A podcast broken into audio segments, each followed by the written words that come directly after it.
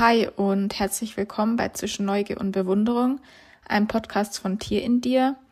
Mein Name ist Mara und ich unterhalte mich im Rahmen dieser Interviewkolumne mit Menschen aus Kultur, Gesellschaft und Politik über die verschiedensten Themen. Und diese Gespräche erscheinen auch in Schriftform auf www.tierendir.de mit Illustrationen von Lea und ich wünsche euch viel Spaß. Für die vierte Folge von Zwischen Neugier und Bewunderung habe ich mit Lea Röver gesprochen. Lea studiert Gestaltung, Kunst und Medien und hat sich im Rahmen ihrer Bachelorarbeit intensiv mit dem Thema Pornografie auseinandergesetzt. Im folgenden Gespräch hat sie mir erzählt, welche Problematiken es beim Konsum von Pornografie geben kann und wie dadurch zum Beispiel kapitalistische und patriarchale Strukturen immer weiter aufrechterhalten werden. Aber auch, welche Wichtigkeit Sexualität für uns als Individuum hat. Ich möchte, bevor es losgeht, noch klarstellen, dass weder Lea noch ich Soziologen oder Psychologen sind und deshalb alle Aussagen auf Recherche basieren. Also wenn wir jetzt über Pornografie sprechen, worüber sprechen wir dann? Wäre meine erste Frage. Ähm, also Pornografie umfasst halt sehr viel mehr als, also es gibt ja nicht die eine Pornografie, sondern es gibt eben tausend verschiedene Nischen. Es gibt feministische Pornografie, genauso wie es halt Fetischpornografie gibt, ähm, professionell produzierte Pornografie. Und in dem Kontext ähm, interessiert mich halt eben vor allem nicht, sage ich mal, was so die Hauptcharakteristika von Pornografie sind, weil das nur eine Facette ist, sondern vielmehr, inwieweit sie unsere Gesellschaft prägt, ähm, wie sie zum Beispiel auch medial irgendwie verbunden ist mit anderen Sachen oder was sie halt abgrenzt, wie sie unsere Realität formt und halt auch Einfluss auf unsere Fantasie nimmt, was halt auch mit den Menschen passiert, die vielleicht im Pornografiegeschäft arbeiten, wie sie dargestellt werden und gleichzeitig auch, wie die Konsumenten eben mit der Pornografie, sage ich mal, zusammenwirken, wenn sie sie konsumieren. Vielleicht jetzt, um einfach mit der Tür ins Haus zu fallen, was ist das Problem am Konsum von Pornografie und was für Auswirkungen hat es auf den Konsumenten und auf unser Zusammenleben? Das ist jetzt eine große Frage, gell? Sorry. also eine Schwierigkeit, also ich kann mal damit anfangen, es fängt ja damit an, wenn man Pornografie konsumiert, dass man sich hinsetzt und eben den Porno schaut und in den meisten Fällen dann halt auch dazu masturbiert. Und das ist halt, sage ich mal, so rein medial unterscheidet sich das halt, sage ich mal, von normalen Filmkonsumieren, weil man halt Filme in erster Linie guckt, weil man dann emotional halt reingezogen wird. Beim Pornoschauen ist es aber halt so, dass es quasi der Film ist und du hast halt aber auch eine Handlungspraktik dazu. Gleichzeitig ist halt die Sexualität durch die Jahrhunderte etwas sehr Intimes geworden, beziehungsweise etwas geworden, was halt sehr viel mit der eigenen Identität zu tun hat, mhm. beziehungsweise die Individualität halt Großteilen prägt. Also wenn man halt zum Beispiel sagt, so ähm, man ist homosexuell, dann geht das, ist, wird es auch gleichzeitig immer als etwas betrachtet, was halt zur Individualität dazu zählt. Und das ist halt etwas, was halt noch nicht so lange so ist und durch verschiedene Strukturen halt erst so werden konnte die Problematik bei der Form, wie Pornografie aufgebaut ist, ist eben, dass es halt in den meisten Fällen, also es ist auch heute immer noch so, dass halt heterosexuelle Pornografie den Hauptteil der Pornografie ausmacht auf diesen Seiten. Und da ist halt eben eigentlich immer so, dass halt die Frau unterdrückt wird, beziehungsweise halt ähm, der Körper halt eben quasi auch gewaltsam mehr oder weniger ähm, dominiert wird von dem männlichen Protagonisten und es wird dann halt eben auf die Frau ejakuliert, in den meisten Fällen oder halt auch ins Gesicht ejakuliert als Abschluss und oft ist es auch so, dass der Protagonist äh, sich eben quasi den, Herbat, ähm, den Herbasmus, den Orgasmus selbst ähm, herbeiführt, was halt auch wieder so kommt. Also er dringt zwar in die Frau ein, aber er bringt sich quasi selbst dann doch letztendlich zum Orgasmus und beschmutzt sie dann danach wieder damit. Und das ist halt eben was, was halt sich eigentlich durch fast alle Pornos durchzieht, also gerade im heterosexuellen Bereich, in den anderen Bereichen, in den queeren Bereichen wird das teilweise dann aber auch adaptiert, sodass es quasi immer einen stärkeren und einen schwächeren gibt. Und in zum Beispiel Sven Lewandowski ist halt einer der Philosophen, die ich beleuchtet habe, der beschreibt das dann, dass halt ähm, durch diese Unterdrückung der Frau oder durch diese Kontrolliertheit der Frau ähm, im Grunde genommen halt ja die weibliche Sexualität vom Mann erst ähm, quasi ins Leben gerufen wird oder der Mann die, der, die Sexualität quasi in der Frau entdeckt und sie aus ihr rausträgt. Gleichzeitig wird die Frau aber auch erniedrigt und das hat halt irgendwie die Bedeutung, dass quasi ähm, weibliche Sexualität bzw. Weiblichkeit an sich halt eine Gefahr für die männliche Souveränität ist, weil man darf halt nicht vergessen, dass wir quasi aus einer Zeit, also in einer Zeit sind, in der es keine Monarchie mehr gibt, aber wir kommen halt aus, sage ich mal, auf, aus einer Welt, in der ja, also seit Jahrhunderten ist es ja quasi so, dass, also das versteht man ja auch unter Patriarchat, dass halt quasi der Mann eigentlich so die dominante Rolle in unserer Gesellschaft einnimmt und Frauen, also man darf auch nicht vergessen, dass Frauen halt erst seit 1918 in Deutschland das Wahlrecht haben. Und solche Strukturen zeigen sich eben auch in der Pornografie. Also gerade halt als dann auch, sage ich mal, sowas wie Transsexualität und ähnliches aufkam, wo dann quasi die Geschlechterrollen, wie sie waren, das erste Mal hinterfragt wurde und halt auch die ganzen Frauenbewegungen für Gleichheit gekämpft haben und halt auch Homosexualität, sage ich mal, viel krasser thematisiert worden ist, da ist es halt quasi passiert, dass ähm, die Geschlechterrollen plötzlich halt angreifbar waren. Und das schlägt sich, sage ich mal, ein Stück weit auch in der Pornografie nieder. Einerseits haben wir halt diese krasse Rollenverteilung, wie sie immer gewesen ist. Andererseits wird aber durch die neuen ähm, Verläufe quasi eigentlich noch mehr darauf gepocht, diese zu erhalten. Und gleichzeitig ja, zeigt sich in den meisten pornografischen Filmen dann eben genau dieses Verhältnis, wird halt auf abertausend Male kopiert. Also ich meine, Sex kann natürlich auch viel mit Rollen zu tun haben, weil es wird halt eben mit dominant und submissive gespielt, also vor allem in dem SM-Bereich. Aber die, also der große... Dass ein Teil dominierender ist und der andere, meinst du jetzt als allgemein, als allgemeine Fakt? bei, bei einem sexuellen Akt. Dass also, das oft so ein Rollending da mitschwingt. Oder? Ja, das genau, es ist oft so, dass ein Rollending mitschwingt, aber es ist halt ein Unterschied, ob das halt spielerisch ist oder halt abgesprochen oder ob es halt einfach so selbstverständlich, mhm. sage ich in fast allen Pornos passiert. Und das ist halt eben bei der meisten heterosexuellen Pornografie der Fall.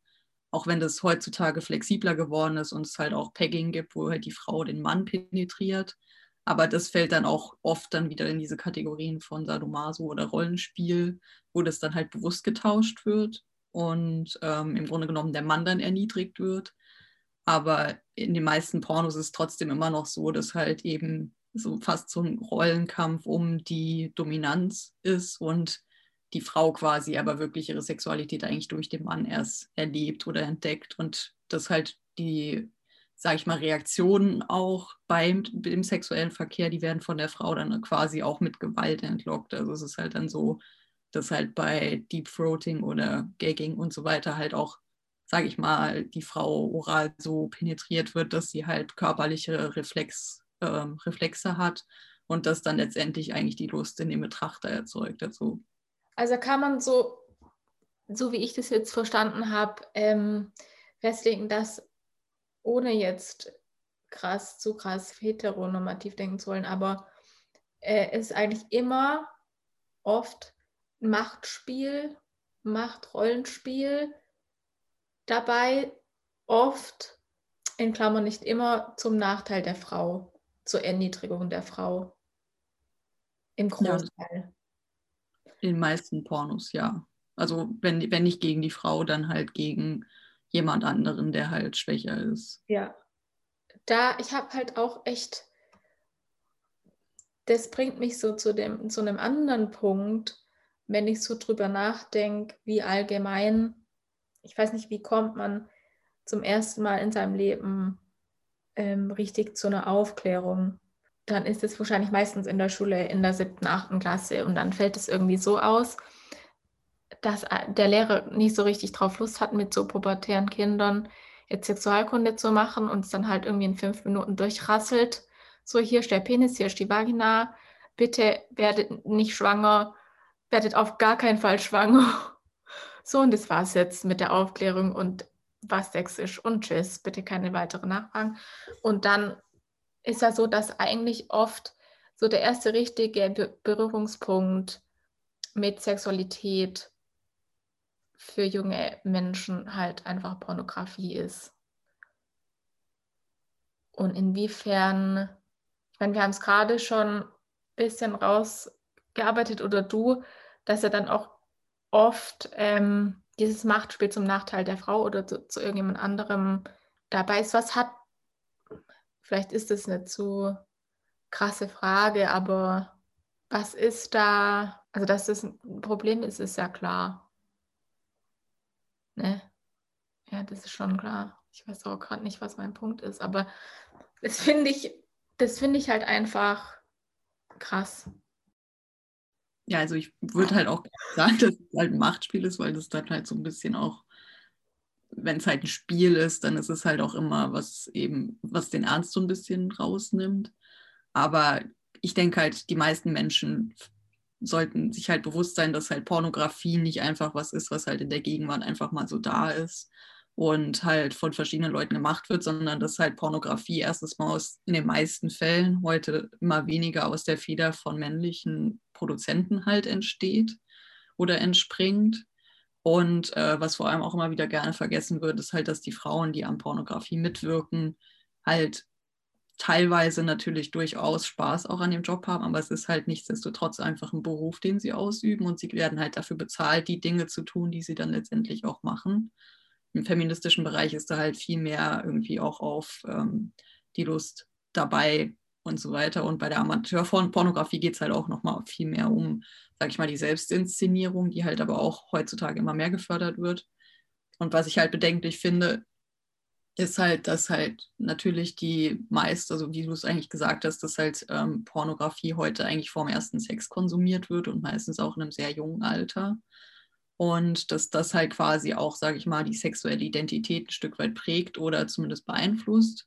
Das ist auf der einen Seite eigentlich was Positives, weil halt gerade heterosex, äh, genau, homosexuelle Menschen oder generell sexuelle Minderheiten da halt, sage ich mal, die Möglichkeit haben, auch dieser Seite auszuleben oder für sich zu entdecken oder zu experimentieren. Andererseits ist es aber eben so, dass halt eben Pornografie ein Stück weit auch auf der Fantasie halt von, von Jahrhunderten baut, beziehungsweise es halt ein Konstrukt ist, was halt eben nicht nur die Gegenwart aufnimmt, sondern halt auch super viele äh, Phänomene, die halt passieren. Also Pornografie ist halt einerseits, ähm, zeigt es halt die gängigen Fantasien, andererseits zeigt es aber auch gesellschaftliche Strukturen, die halt mal da gewesen sind oder immer noch da sind und die werden dann halt aber tausende Male kopiert. Ähm, heutzutage haben wir halt das Problem, dass, sage ich mal, es eigentlich keine Tabus mehr gibt. Also die einzigen Sachen, die in Deutschland verboten sind, ist ähm, Gewaltpornografie, dann ähm, Sex mit Tieren. Habe ich Kinderpornografie gesagt? Ja, ne? Nee, nee, genau, Kinderpornografie ist natürlich das dritte. Ähm, aber es zeigt sich halt ein Trend, der halt immer mehr zu der Gewalt geht, dadurch, dass halt, sage ich mal, alles eigentlich, also jedes Tabu ist halt gebrochen und man findet halt alles im Internet. Und durch diese Wiederholung kommt es aber eben dazu, dass halt, sage ich mal, Fantasien, Strukturen, Rollenbilder und alles halt, sage ich mal, geprägt werden und vor allem, wenn man halt so früh anfängt, das auch zu konsumieren, ist es halt auch oft so, dass man halt erst durch den richtig erlebten Sex merkt, dass Sex halt eigentlich nicht das, was in Pornografie gezeigt wird. Auch wenn einem das halt ein Stück weit klar ist, aber ab einem gewissen, also sehr früh ist es halt einfach noch sehr schwer einzuschätzen. Ja, ist interessant und auch oft ist es, ich weiß nicht, auch wir hatten krasser Druck, wenn dein, wenn so deine erste Erfahrung mit Sexualität halt einfach Pornografie ist ähm, die, die, die Dinge, die man dann in dem Porno sieht, auch selber irgendwie performen zu müssen oder selber sein zu müssen. Oft sind ja auch Geschlechtsteile operiert und perfektioniert und ähm, ich glaube, es ist halt auch einfach ein mega Problem, dass junge Mädels und Jungs das sehen und halt einfach eine krasse Einschüchterung irgendwie und was natürlich, also irgendwie dieser diese eigene Sexualität dann zu so einem performativen Ding macht im Leben. Du? Ja, es ist halt so, dass halt eben dieser Trend eigentlich fast schon hingeht, dass es halt immer mehr in die Cybersex-Richtung geht, weil diese Angst vor dem echten Sex halt einfach auch zunimmt durch diese ganzen Krankheiten, die halt mhm. einfach auch jetzt aufgetreten sind. HIV war natürlich ein Riesending, als es ähm, war, aber auch heutzutage eben ähm, die Sexualisierung und generell halt eben dieser Druck, den man hat, irgendwie einen richtigen Körper zu haben oder keine Ahnung, man hat dann irgendwie Angst, ja, wie man aussieht, ob man Zellulite hat, das was natürlich durch Social Media und alles halt noch viel stärker geprägt wird. Und eben Schönheitsoperationen sind am Boom, vor allem jetzt auch im Lockdown, wo halt keiner einen sehen kann, habe ich gelesen. Ähm, ja, also es ist halt wirklich. Ähm, das, was mich am meisten daran so einfach beschäftigt, wie wie hat es dein Unterbewusstsein in deinem Leben beeinflusst und dein sexuelles Leben? Und dass es eigentlich gar keine Ausrichtung mehr auf eigene Bedürfnisse ist, sondern nur noch dieses, okay, das habe ich da gesehen, so geht es und dann muss ich das jetzt auch so machen. Und diese Selbstwahrnehmung oder die Wahrnehmung von sich und seinem Partner halt komplett dadurch ausgelöscht ist. Also ja. dieses eigene Begehren irgendwie so überlagert ist von, von diesen pornografischen Bildern, die man irgendwie in seinem Leben konsumiert hat. Und das finde ich halt einfach, ja, ich weiß gar nicht, was ich sagen soll. Das ist halt, ich weiß nicht, und das ist halt einfach super vielen Menschen, glaube ich, gar nicht so bewusst, wie, wie viel da irgendwie in einen blockiert ist, ohne dass ich jetzt hier irgendwie eine Ahnung von Psychologie oder Soziologie habe oder irgendwas, aber ja, ist einfach echt schade, dass da auch von Seiten von Seiten äh, der Bildung und Schule so wenig darüber gesprochen wird. Ja, also im Grunde genommen hat es halt früher angefangen, dass halt eine lange Zeit war halt quasi die Aufklärung von Kindern einfach extrem unter Dach und Fach, sage ich mal, weil die Psychologie halt Angst hatte, dass sich quasi so sexuelle Anomalien im Kindesalter manifestieren und letztendlich dann halt so Perversionen werden, die es halt damals noch waren. Heutzutage ist es dann halt, äh, wird es nicht mehr so genannt. Aber ähm, das halt wiederum dazu geführt, dass halt in der Pädagogik ähm, ja super vorsichtig natürlich aufgeklärt wird. Und das dementsprechend halt auch, sage ich mal, die Aufklärung in der Schule der C und biologisch und medizinisch ist weil natürlich halt Pädophilie auch immer so ein Riesenthema ist und das natürlich, wenn du das halt dann irgendwie anders erklärst, gehen die Leute halt, äh, ja, gleichzeitig ist es halt, ja, ein Fakt, dass halt kindliche Sexualität ist, ist etwas, was halt existiert, aber da wird halt eben nicht drüber gesprochen und ähm, ja, da kann man halt auch wenig zu sagen, weil man kann sich da ja auch im Best oder meistens nicht dran erinnern. Und dann ist es aber eben so, dass halt quasi durch das Internet und diese permanente Konsumierbarkeit von Sexualität, also ob man jetzt explizit danach sucht oder nicht, also es ist halt wirklich so, man wird halt damit konfrontiert. Und ähm, sei es, dass man das halt auf Partys sieht oder seit es Handys gibt, hat das halt irgendwie, wird es halt auf dem Schulhof gezeigt und so weiter. Aber ja, es ist halt auch so, ja, wenn man halt mit anderen darüber spricht. Also ich finde halt so Gespräche über Sexualität Pornografie sind halt eigentlich, also daran erkennt man eigentlich, dass die auch ganz oft da sind, weil man sich selbst absichern halt normal ist oder dass man halt äh, automatisch anfängt, sich zu vergleichen, wenn andere davon erzählen, was sie machen oder was sie konsumieren. Und daran erkennt man halt eben auch, sage ich mal, das, was halt Sexualität ein Stück weit in unserer Gesellschaft ist, dass es halt eben nicht nur Sex ist oder ähm, Pornografie, sondern dass es halt einfach ganz viele Bereiche durchzieht. Also sei es halt Politik, sei es Ökonomie, sei es halt Genderforschung, sei es Identität, Individualität, Psychologie. Die Sexualität ist halt überall zu finden und das ist halt genau dieser Unterschied. Also das ist halt genau das, was viele, sage ich mal, nicht anerkennen, dass es halt eben keine klar abgegrenzten Bereiche sind, sondern dass die Sexualität und dementsprechend auch die Pornografie als, als ihr Zweig so viele Bereiche unseres Lebens halt dominiert, festlegt und halt ein Stück weit auch bestimmt, wie wir sind, wie wir uns verhalten, was wir adaptieren und äh, sogar unsere Fantasie. Also ich sage jetzt halt auch mal, sage ich mal, wenn man jetzt den Male Gaze zum Beispiel betrachtet, Sexualität ist halt gerade in der Pornografie in zu sehr großen Teilen einfach männlich dominiert. Und das bedeutet halt auch, dass man sich als Frau, sage ich mal, auch nur also bedingt autonom daraus entwickeln kann. Also selbst die weibliche ähm, Sexual äh, Fantasie oder das, was wir halt denken, was unsere Fantasie ist, ist halt männlich geprägt. Und das heißt halt, sage ich mal, ein Stück weit alles, was uns umgibt und alles, was Sexualität halt auch ein Stück weit vorgibt, bestimmt unsere Realität und macht uns erst zu dem, was wir sind. Also wir sind deutlich weniger autonom handelnd, als wir das halt immer denken. Und deswegen ist es halt wahnsinnig wichtig, solche Sachen zu hinterfragen, weil Pornografie ist jetzt halt nicht der Teufel, sage ich mal. Aber Pornografie ist so viel mehr als einfach nur Pornografie. Ja, ich glaube, das ist echt so ein Satz, den man 30 Mal unterstreichen kann. Dass auch das, was wir jetzt hier besprechen, ist jetzt kein Aufruf, so bitte nie wieder Pornografie konsumieren. Por Pornografie ist der Teufel und keine Ahnung oder irgendwie eine Verurteilung, aber das, was du gesagt hast, das zu hinterfragen, ist halt einfach das Wichtige daran.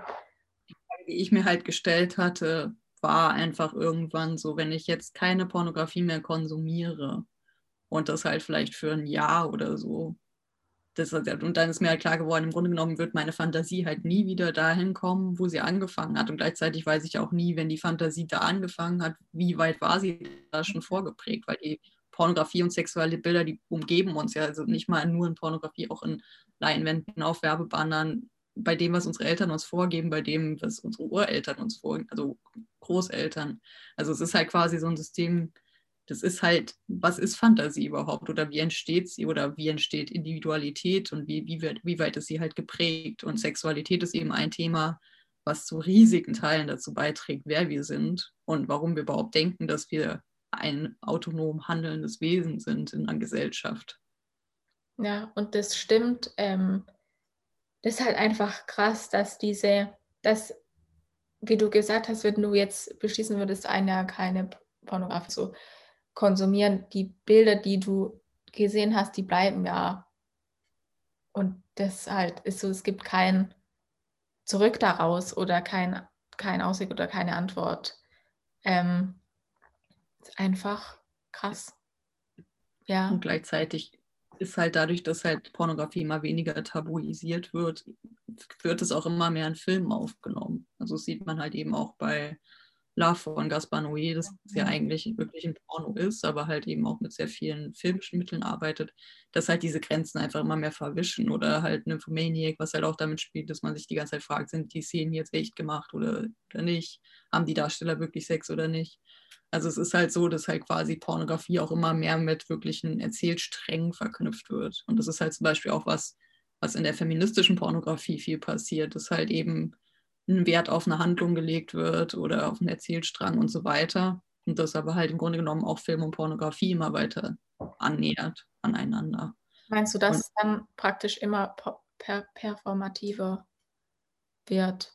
Also ich glaube halt wirklich, dass halt durch diese fehlende Tabuisierung sich einfach Bereiche immer mehr vermischen und das zum Beispiel, finde ich auch, erkennt man halt eben zum Beispiel an Instagram, wo zwar eine Zensur ist, aber wo halt im Grunde genommen auch diese ganzen Pos Posierungen oder die, ja, die Selbstpräsentation in Bikinis oder Unterwäsche oder generell Nacktheit, die nimmt ja immer weiter zu, weil halt Nacktheit heutzutage eigentlich nichts Besonderes ist. Oder es geht halt darum, dass halt durch diese Selbstinszenierung kriegt man eben auch eine Bestätigung von sich selbst und gleichzeitig ist es auch fast wie eine Lust an sich selbst. Und deswegen ist es halt auch so, dass Cyber-Sex-Plattformen ähm, einfach auch extrem am Buben sind, weil einerseits braucht, muss keinen richtigen Sex haben und das Internet ist halt wahnsinnig anonym. Das heißt, du kannst halt einfach alle deine Fetische oder alles, für das du dich vielleicht auch schämst und was du nicht ausleben möchtest, halt einfach ausleben.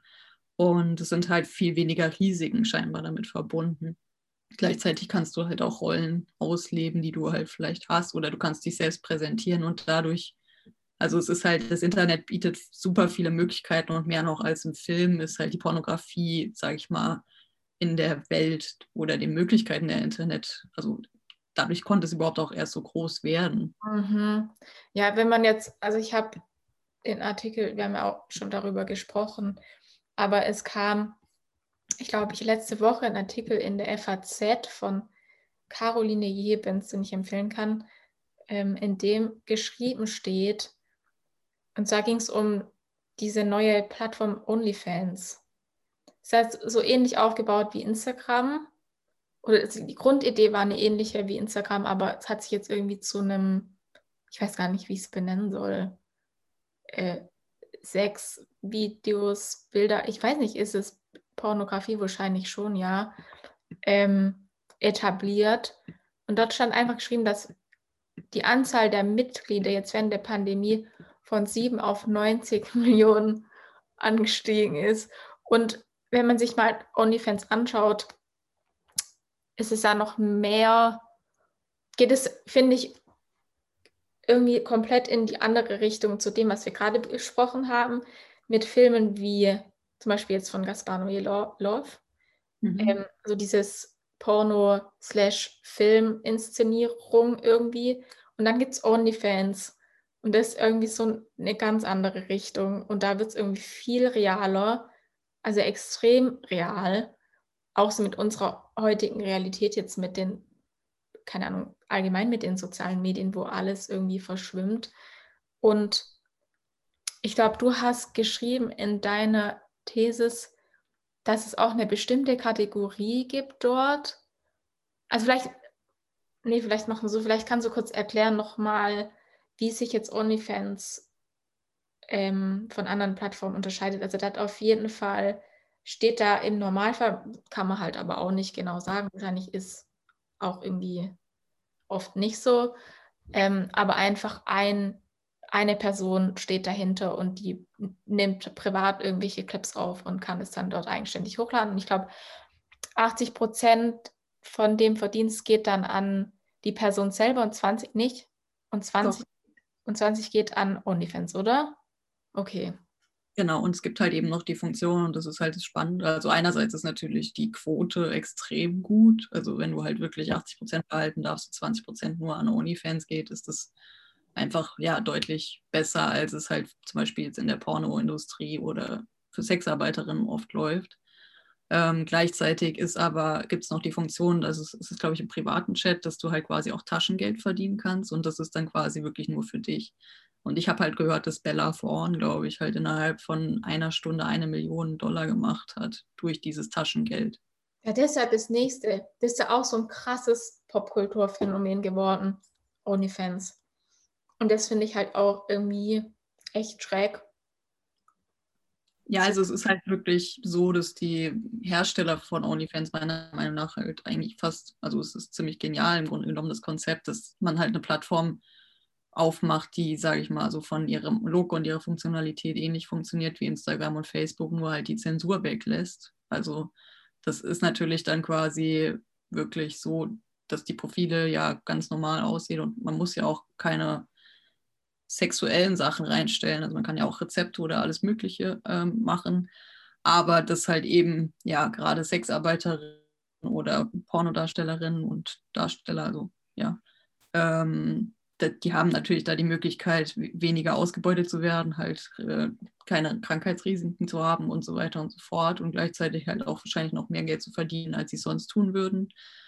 Und halt vor allem auch nur das zu machen, was sie wirklich wollen. Das ist halt der große Vorteil bei OnlyFans für, für Leute, die einfach in dieser Szene arbeiten. Andererseits, Aber, ich muss kurz einhaken, andererseits denke ich mir auch, da können halt dann auch wieder 50 Leute dahinter stecken und du kannst dazu gedrängt werden. Und weißt du, wie ich meine? Es ist ja.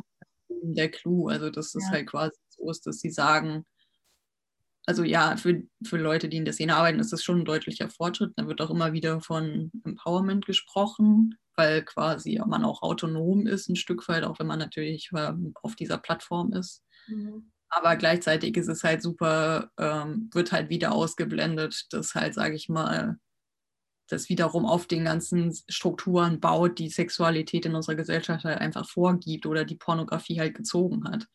Also dass quasi die Sexualisierung von Frauenkörpern oder Frauen im Allgemeinen einfach so krass präsent und anerkannt ist immer noch, dass halt quasi, sag ich mal, der Weg dann auch irgendwie zu OnlyFans geht, wo man halt das dann einfach übernimmt oder ja, ich meine, diese ganzen Positionierungen und wie man sich dort inszeniert, das hat dann auch wieder weniger mit der eigenen Autonomie zu tun, als mit den ganzen Prägungen und ähm, Schönheitsidealen, die man natürlich vorgegeben hat. Und das ist halt eben das, was viele, was vielen, glaube ich, nicht bewusst ist, dass, dass es halt eben nicht so ist, dass sie autonom sind. Ja, das ist halt auch, da ist auch immer dieser Male Gaze. Ja, auch. Aber im Grunde genommen sind, sage ich mal, sind wir halt, also sind nicht nur Frauen Opfer, sondern im Grunde genommen sind halt alle Menschen Opfer, wenn man so will, aus der, von der Zeit. Weil halt alles, was gerade sich um uns herum aufbaut und gerade im Internet, ist halt auf Selbstinszenierung aus. Und das nimmt natürlich die ganzen Kodierungen auf, die halt seit Jahrhunderten da sind und halt neu dazukommen. Aber im Grunde genommen kann man sich das eigentlich vorstellen wie ein riesiges Copy-Paste-Portal, wo halt, sage ich mal, alles aufgenommen wird und wieder kopiert wird. Und zum Beispiel, ja, so Positionierung von so Aktbildern und so weiter, das sind halt immer pornografische Sachen. Also das sind halt einfach, ja, Körpergesten und so weiter, die kennt man natürlich aus der Pornografie, genauso wie halt männlich und weiblich halt gewisse Kodierungen hat, die halt gleich sind. Und durch die Social-Media-Plattform wird es halt nochmal viel mehr in die Extreme getrieben. Also man hat halt immer das Gefühl, es wird alles individueller. Im Grunde genommen nähert sich aber alles optisch und visuell immer weiter an.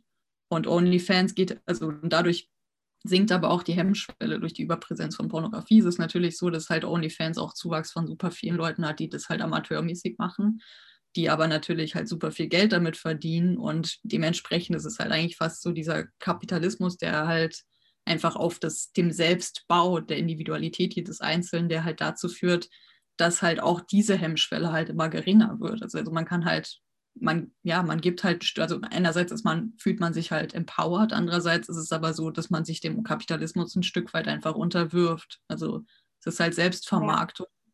Und es ist halt, man hat das System schon erkannt und gleichzeitig kann man ihm aber auch irgendwie nicht entkommen. Und das ist halt so ein bisschen die Bedrohung dahinter.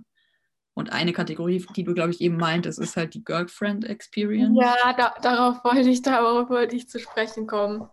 Ja. Es also es ist tatsächlich, kommt es, glaube ich, ursprünglich aus der Prostitution, weil es gibt auch eine Serie dazu, die heißt Girlfriend Experience. Aber ja, es ist halt im Grunde genommen so eine Kombination aus Pornografie, Fantasie und ja, Liebe, wenn man so möchte. Ja. Virtuelle Liebe. Und die Frauen auf OnlyFans sind halt eben sehr viele, die das anbieten und die dann halt eben so tun gegen Geld, als wären sie halt quasi die Freundin von, von jemandem.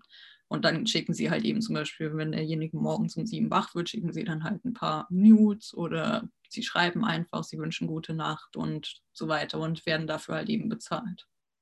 Und das ist halt, sage ich mal, so eigentlich auch so ein schönes Bild für unsere heutige Zeit, wo halt ja alles halt super divers wird und durch diese permanente Selbstverwirklichung oder die Fixierung auf das Selbst und die Individualität eigentlich alles immer weiter eher auseinandergetragen wird, weil jeder sich eigentlich die ganze Zeit um sich kreist und fragt, wie er sich halt selbst optimieren kann und so weiter. Und dadurch kommt es natürlich auch zu einer Vervielfältigung von sozialen Beziehungen oder Polyamorie. Also alles Gängige wird halt hinterfragt oder es ist halt einfach alles nicht genug. Und das wiederum führt dann halt eben auch dazu, dass halt zum Beispiel echte Liebe ja auch immer ein wahnsinniges Risiko birgt, halt richtig verletzt zu werden oder was auch immer. Und die Girlfriend Experience, die hat halt quasi die Möglichkeit, diese Gap zu füllen und gleichzeitig aber halt nur bedingt ein Risiko einzugehen. Ja. Ich habe, du hast da auch in einer Arbeit den Lewandowski zitiert und der hat geschrieben, die Pornografie erfüllt den Wunsch oder inszeniert zumindest die Illustration, dass ein jedes Begehren Zuspruch findet und jedes begehrte Objekt erreichbar ist darüber muss ich die ganze Zeit nachdenken, was wir bis jetzt so besprochen haben, weil so diese, dass die Pornografie existiert oder in dem Ausmaß, in dem es jetzt existiert, ist ja irgendwo eine Folge von, von dieser, von Unterdrückung, halt einfach auch als allgemeines Thema in der Gesellschaft. Und ich muss nochmal darauf zu sprechen kommen, auch so mit diesem Sexualkundeunterricht irgendwie in der Schule, das ist ja wirklich, also da zielt ja auch alles drauf. Ich muss das nochmal sagen, diese völlige Panikmache von, ähm, wir reden jetzt nicht über Lust und Begehren und Zweisamkeit oder was auch immer, sondern bitte, es gibt die und die und die Krankheiten und so und so und so werdet ihr nicht schwanger und auf gar keinen Fall und ähm, ja, das war's jetzt, tschüss und wir reden jetzt auch nicht mehr weiter drüber, dass das halt einfach dieses, dass Pornografie dann diese Mündung ist, wo alles Unterdrückte irgendwie besteht. Gutes Deutsch heute. Ähm, aber du weißt, was ich meine. Ja, also. Dann, der, ich weiß nicht, es haben diese ganzen echt hardcore negativen Seiten. Aber ist es, hat es auch seine Daseinsberechtigung, frage ich mich. Also ich glaube, man kann, es wäre ein Fehler, Pornografie zu verbannen, weil das die Pornografie einfach noch viel spannender machen würde.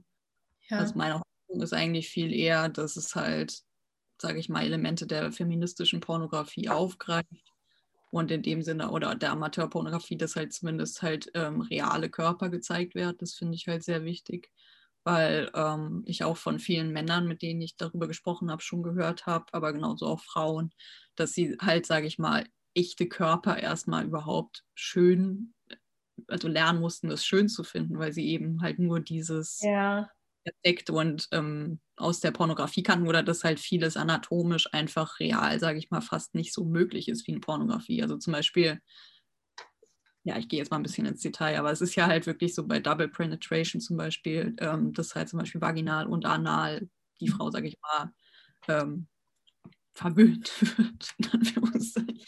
und es ist halt zum Beispiel so, dass die halt teilweise Desinfektionsduschen halt machen anale Desinfektionsduschen, damit das halt überhaupt an, also damit dass ich halt, also damit die Frau halt keine Blasenentzündung hat danach zum Beispiel.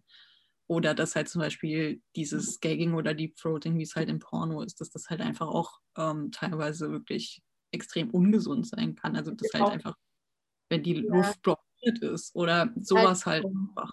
Das was, das, was man da sieht, ist eben halt eben nicht die Realität. Aber es ist halt wirklich so, dass ich halt von vielen gehört habe, dass die Elemente aus der Pornografie übernommen hatten ähm, und das dann halt quasi bei ihren ersten Malen ausprobiert hatten und das aber halt einfach Dinge waren, die ihr eben absolut nicht gefallen, aber dass mhm. das halt so selbstverständlich angenommen wird, weil das halt heutzutage ja tausendfach wiederholt wird ja. und das dadurch auch eigentlich gar keine Tabus mehr sind. Und das, was du halt meinst, also was halt eine, also muss ich leider nochmal sagen, was halt negativ ist, weil das halt ein jedes Begehren, ähm, also das halt alles begehrenswert ist und diese Omnipräsenz von Lust in Pornografie ist ja, sage ich mal, das Hauptmerkmal von Pornografie. Mhm. Also weniger um starke Dialoge und emotionale Bindungen geht, sondern vielmehr halt eben einfach um reine animalische Lust, so in Anführungszeichen. Und die Problematik dahinter ist halt eben, dass die während, sage ich mal, ein, also eben die Schwächeren oder was auch immer, wer halt erniedrigt wird in Pornografie, dass aber gleichzeitig die Personen immer zeigen, dass sie eigentlich Lust haben. Also dass halt quasi diese Lust eigentlich immer im Raum steht, egal wie schmerzhaft das ist, was die Menschen durchlaufen. Es wird halt immer gezeigt, dass sie eigentlich permanent Lust haben daran. Oder ja, genau.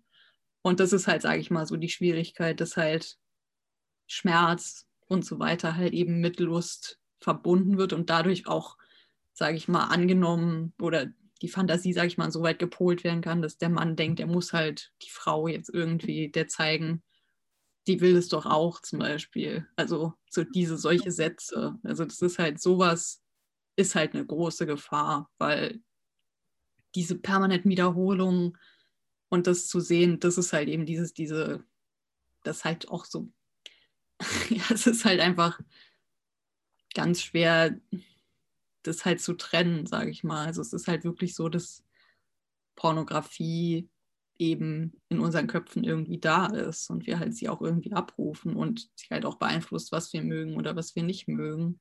Und eben halt, es gibt halt kaum Alternativen, wie du auch schon sagst. In der Schule ist das halt alles so super anatomisch und man hat eigentlich danach nie wieder Lust, überhaupt Sex zu haben, wenn man nie.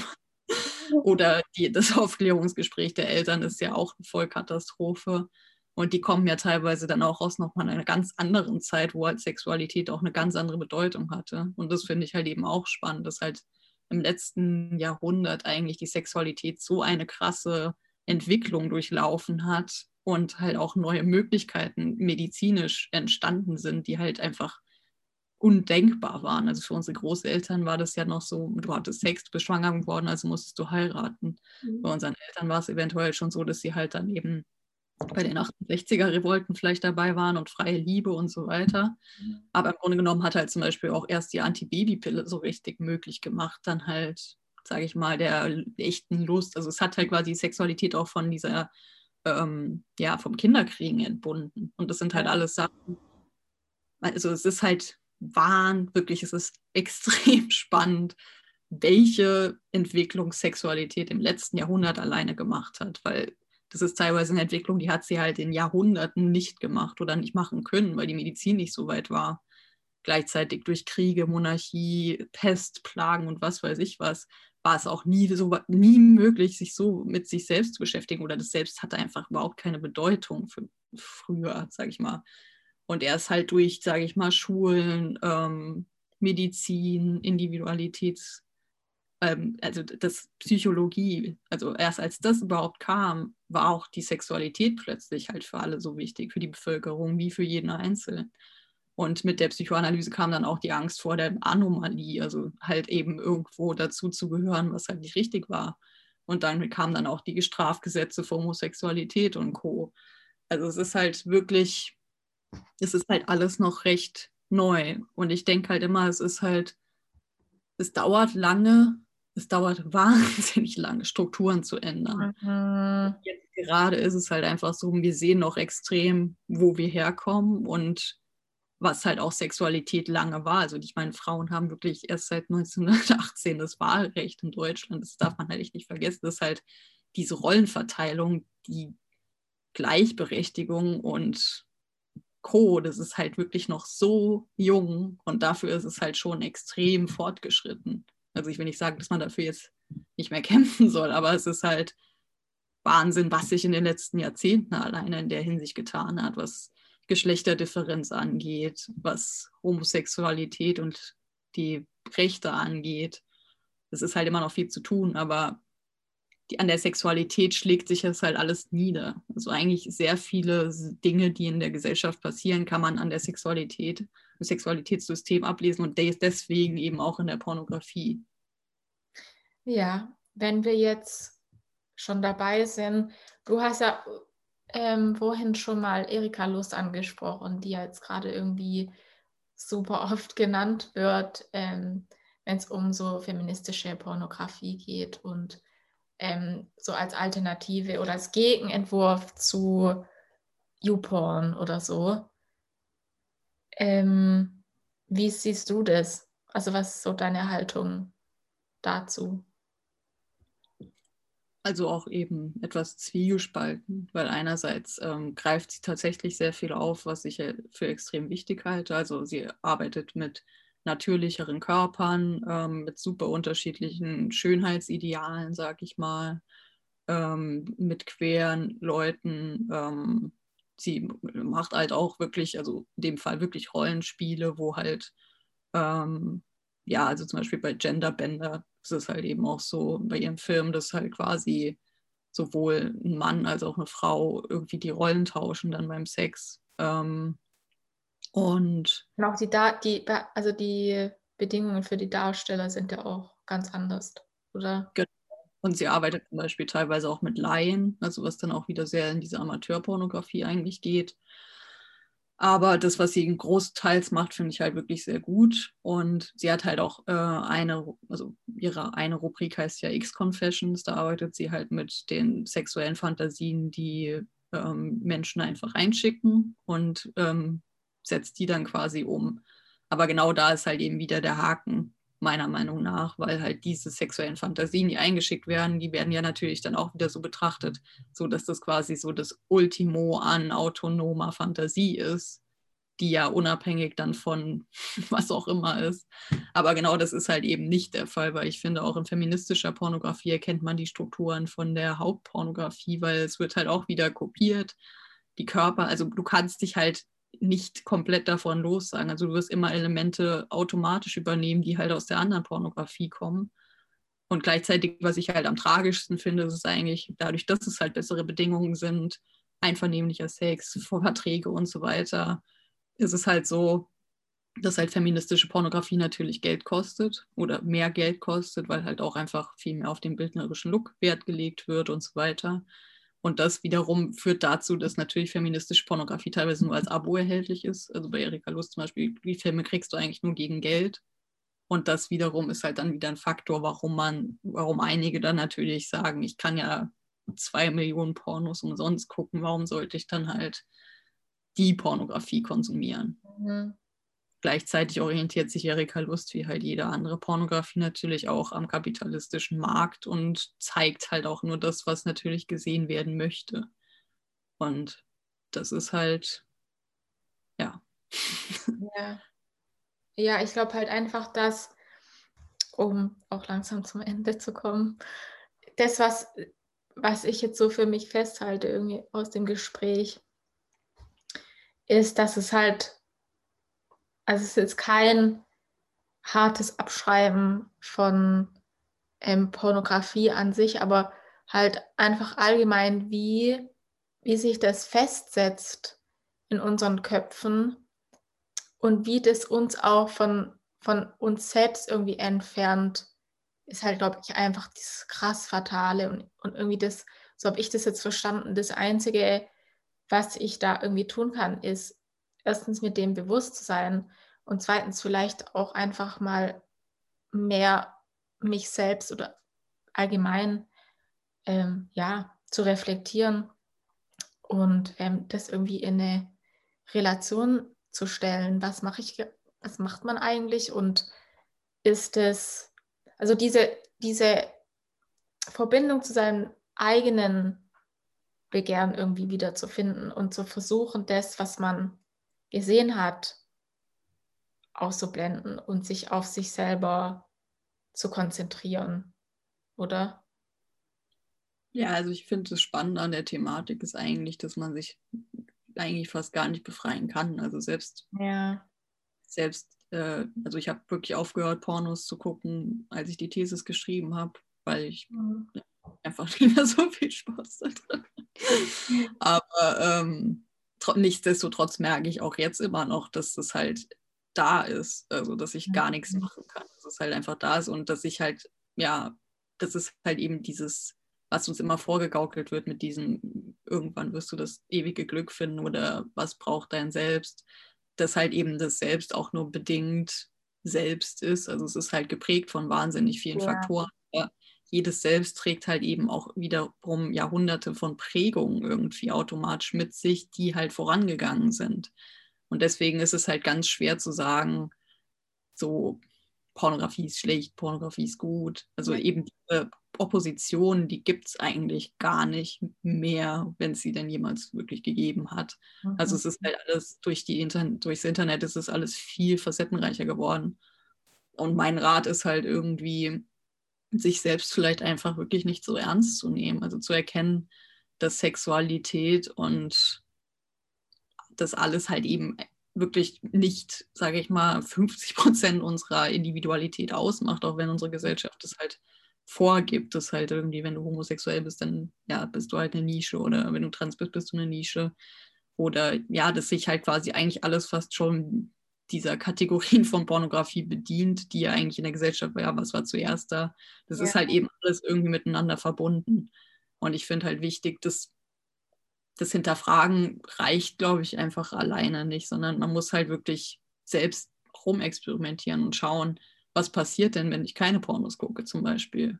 Oder mit anderen darüber sprechen, ob sie halt zum Beispiel denken, dass sie halt, wie Pornografie sie beeinflusst. Ja, super interessant. Ja, das ist ein guter Punkt. Ich glaube, da wird in Gesprächen auch mit so seinen Freunden oder irgendwie seinen, keine Ahnung, ist auch schon, da kommt schon extrem viel zum Vorschein. Ich glaube, das ist ein guter Reflexionsort auch.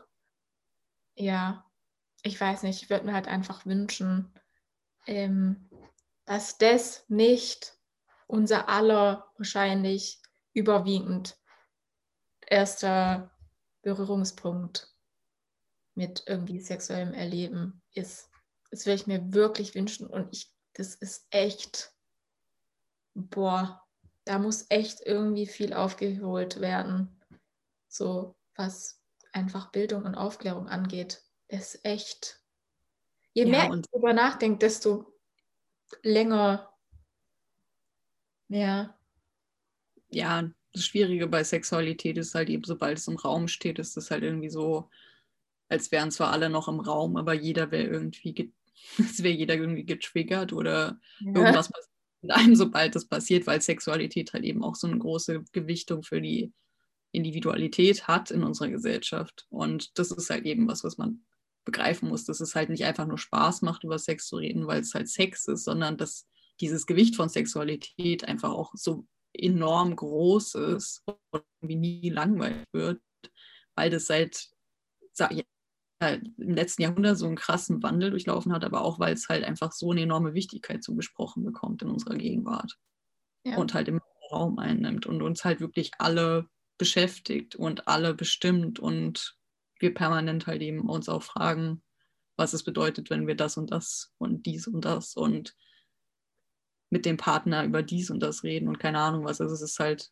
ja, ein Chiffre, was eigentlich die ganze Zeit irgendwie mitläuft.